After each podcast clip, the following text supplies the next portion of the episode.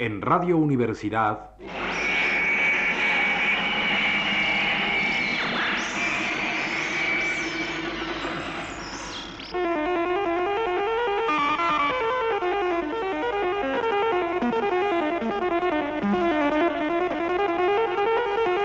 Presencia de Carlos Fuentes.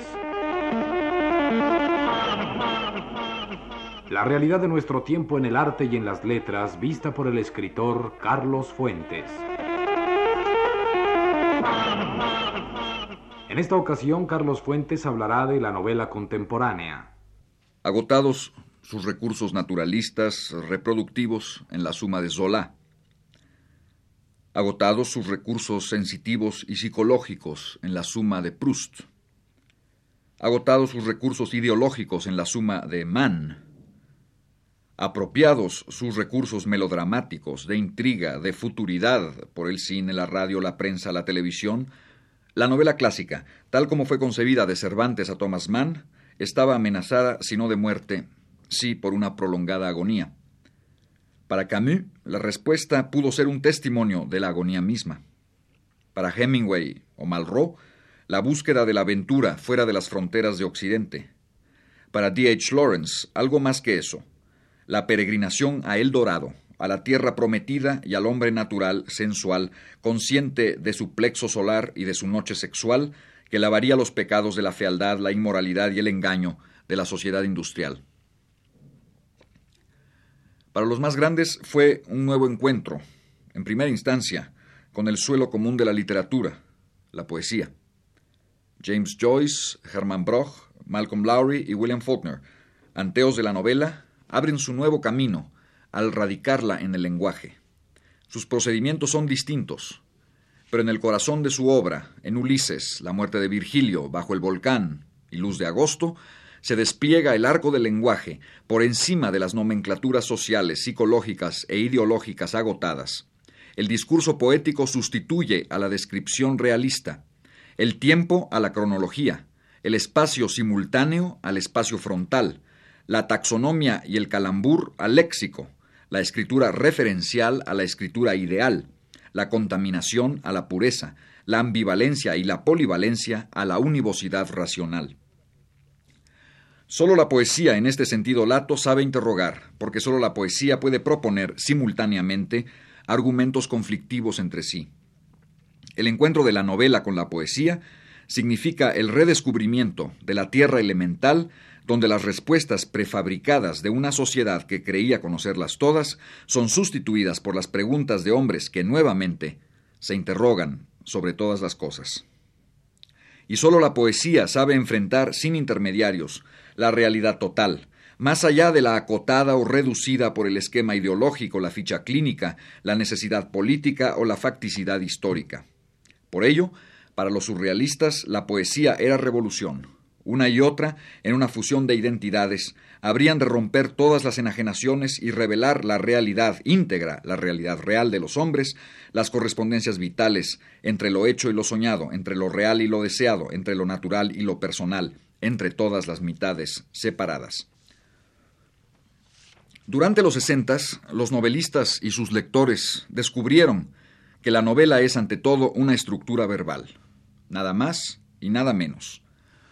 Aún la novela latinoamericana más popular de todos los tiempos, Cien años de soledad, de Gabriel García Márquez, solo hace uso abundante e irónico de las tretas tradicionales de la novela para resolverlas en una escritura que es simultáneamente previa y posterior a la narración. Como el Cide Amete Benengeli de Cervantes, el Melquíades de García Márquez, verdadero autor de la novela dentro de la novela, nos niega las comodidades de pensar que la narrativa es sólo un ente autónomo o que la ficción refleja simplemente la realidad inmediata. Tanto Cervantes como García Márquez proponen otro problema. Sus libros no han de ser creídos, han de ser leídos. Su realidad es la lectura, pero sólo gracias a la lectura el saber conoce, pone en duda y traspasa las fronteras de lo que pasa por la realidad, entre comillas, a fin de ingresar al infinito de lo real. Gregorio Samsa jamás existió en la realidad. Sin embargo, Gregorio Samsa es uno de los cimientos de lo real. Cuando Don Quijote descubre su propia biografía en una imprenta de Barcelona, cuando Rafael de Valentán adquiere su propio destino en una tienda de antigüedades, cuando el idiota Benji recuerda todo lo que va a suceder, cuando Samsa se desdobla en su realidad física de insecto y su realidad moral de hombre, la novela vence la ilusión del lector, que quisiera estar leyendo, bien una obra con autonomía formal, bien una obra con contenido dependiente.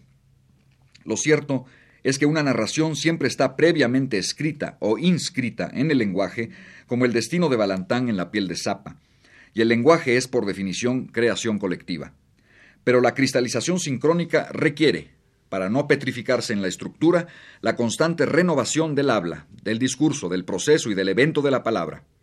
El escritor, como las viejas y los idiotas de Faulkner, es el perturbador diacrónico de las estructuras, el ángel maléfico que se posesiona transitoriamente del lenguaje solo porque, anteriormente, ha sido poseído por el lenguaje. El escritor es la instancia del cambio, pero el cambio se revela y consume instantáneamente. Basta un libro para que revierta a la estructura, renovándola, es cierto, reforzándola también. No hay una sola novela importante de los sesentas que no realice ese doble tránsito. Primero, aprender una estructura verbal previa. Enseguida, liberarla solo para crear un nuevo orden del lenguaje. He recordado a propósito a ciertos personajes que en todos los casos son creaciones del lenguaje y creadores del lenguaje. Personajes novela, idénticos a la materia que les precede y a la forma que les sucede, transformando aquella. Pero esta nueva forma de lenguaje se convierte inmediatamente en la nueva materia del lenguaje. Ha sido la conciencia del lenguaje lo que ha universalizado a la novela durante la última década, liberándola de las servidumbres que más que profetizar aseguraban su muerte. El lenguaje es un hecho común, y las instancias verbales unitarias palabra, evento, habla, proceso, discurso, o discontinuas, innovación o institución, alocución o anonimato, historicidad o sistematización, eventualidad o virtualidad, selección u obligación, referencia o clausura, no son patrimonio de cultura, nación, ideología o raza algunas, sino que son categorías solidarias, integrantes del hecho sensible de la palabra, un hecho tan común y tan sensible como la circulación de la sangre, la respiración o el efecto de la luz sobre la retina. La tarea primaria del novelista ha consistido en organizar imaginativamente el incesante reclamo de actualización de la palabra, o como dice Severo Sarduy al referirse al Esamalima, en transmutar sin cesura el saber en discurso. La nueva organización imaginativa de la palabra exige formas literarias de una gran amplitud, de una capacidad tan ancha como las del poema y el mito, de pareja intensidad hasta el shakespeariano filo extremo del riesgo, y de pareja belleza, si ésta, como reclamaba Blake, también es exuberancia. Murieron en los sesentas las mortecinas crónicas de una clase media en busca de su desolado prestigio anímico. Una doble amenaza aleja a la novela de sus formas y funciones tradicionales. Por una parte, el dogmático decreto televisivo de la liquidación de la era de Gutenberg. Las formas visuales habrían desplazado para siempre a las formas escritas. Por la otra, la saturación degradada del pensamiento marxista, freudiano y existencialista en la ficción. Lo verdadero es el todo, dijo Hegel. Marx y Freud jamás lo contradijeron. En cambio, las novelas fabricadas a partir de sus cosmovisiones se empeñaron en una tarea de reducción, de empobrecimiento, que desembocó en dos proclamas esquemáticas. Lo verdadero es la sociedad. Lo verdadero es el yo. Sartre fracasó en su intento de conciliar estos opuestos. Lo verdadero en todo caso es el clamor angustiado de mi ego inmerso en la sociedad. Y, al expresarse en pureza, la novela social, el eterno triángulo entre dos estajanovistas y un tractor, y la novela psicológica, Mi dolor es el dolor del mundo, desembocaron en zonas aledañas a la historieta rosa. Eran obras cerradas, cerradas ante todo al fenómeno verbal en su instancia imaginativa. La apertura al lenguaje, tan delirante en Burroughs, tan poemática en Maurice Roche, tan trágica en Samuel Beckett, tan precisa en Leclesiot, tan mítica en García Márquez, tan desamparada en Cortázar, es el signo de la nueva novela contemporánea. Es su riesgo. Abandona las comodidades de una previa justificación, eficacia social, reflejo de la realidad aparente, sollozantes derechos de la angustia privada, y se abre a la aventura de mantener, renovar y transformar las palabras de los hombres. Al hacerlo, multiplica sus auténticas funciones sociales y también su real función psicológica, que son las de dar vida, mediante la construcción y la comunicación verbales, a los diversos niveles de lo real. De esta manera, lejos de agonizar balaseada por la inmediatez visual de las fictivas pistolas de Bonanza o de las muy reales que mataron a los hermanos Kennedy, lejos de haber sido desplazada por el melodrama público de las telenovelas o por el melodrama privado de los confesionarios psiquiátricos, la novela, en la era de McLuhan, ha recobrado post-mortem la salud. Ha descubierto que hay cosas que solo pueden decirse con la palabra. Los ejemplos más obvios de la insustituibilidad del libro, es cierto, son novelas reportajes, A sangre fría de Truman Capote y Los ejércitos de la noche de Norman Mailer, pero son libros y ninguna película, ningún programa de televisión, ninguna ficha clínica podrían sustituir la versión verbal. Podrían darse versiones visuales o interpretaciones psicosociales, pero serían en el acto mismo otra cosa y no novelas. Las malas novelas recientes son las que sin problema alguno son ya otra cosa desde su principio y no literatura. Son psicología, son sociología, son cine, son televisión, son cómics. Apertura e insustituibilidad. Novelas como Naked Lunch, Rayuela, Cosmicómique, La reivindicación del conde don Julián, Le Deluge, Cosmos, Después del banquete, Z. Novelas novela, que constituyen un sistema de referencias sin clausura posible, porque su materia misma es el hecho verbal sensible, actual, renovable y porque su visión finalmente es la de la tragedia y ya no la del drama o la del melodrama. El hombre, como sus palabras, es el vehículo de una esperanza que a sabiendas de su inevitable fracaso se mantiene en el acto de manifestarse. La novela de los sesentas, al definirse como forma verbal abierta e inasimilable a los mass media, inmediatamente adquiere un rango revolucionario.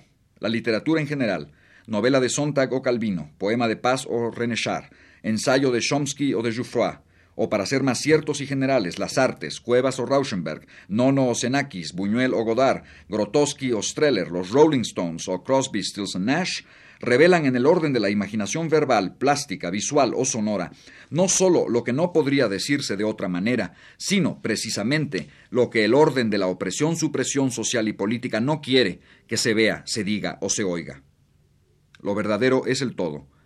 Tal es el orden de lo real, que, al, al imaginar, construir o revelar, los artistas de los sesentas inmediatamente oponen al orden de la realidad, mutilada, consagrada y aprovechada por las instituciones petrificadas del neocapitalismo occidental, de la burocracia oriental y de las expresiones o prolongaciones imperialistas de ambos.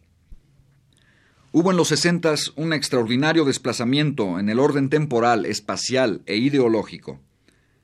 El tiempo dejó de ser la medida lineal del progreso occidental. El espacio dejó de circunscribirse a los centros rectores de la cultura occidental. La ideología dejó de ser la fe acrítica y mecánicamente optimista de los diversos positivismos. Al abrirse a la universalidad de las estructuras lingüísticas, el novelista de los sesentas se abrió también a los supuestos de esa universalidad. Esos supuestos son la multiplicidad y validez contigua de los lenguajes en sentido histórico-cultural, la disolución de las distinciones culturales entre pueblos civilizados y primitivos, la extensión ecuménica del espacio del pensamiento. Heráclito volvió a asaltar la fortaleza de Parménides Rex. El fantasma de Buda provocó pesadillas en las noches de San Pablo. Maquiavelo, por doquier triunfante, escuchó los pasos irritados de Rousseau, Bakunin y Rosa Luxemburgo en los umbrales de su cárcel de cristal. La muchedumbre solitaria de los cincuentas se dio el lugar a las tribus modernas, civilizaciones de la droga, el rock, el sexo, la disolución del ego, la autonomía social, la descentralización del espíritu. El street fighting man de los sesentas también sintió sympathy for the devil. La herejía de Pelagio volvió a levantar cabeza contra todas las iglesias. Los hombres, en los sesentas, para los setentas, reclamaron la gracia sin intermediarios. Algunos novelistas, no fueron insensibles a estas transformaciones. Radio Universidad presentó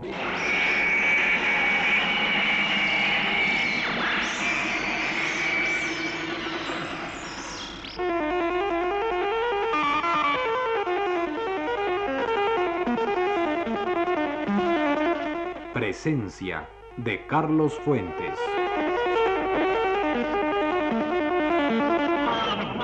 La realidad de nuestro tiempo en el arte y en las letras, vista por el escritor Carlos Fuentes.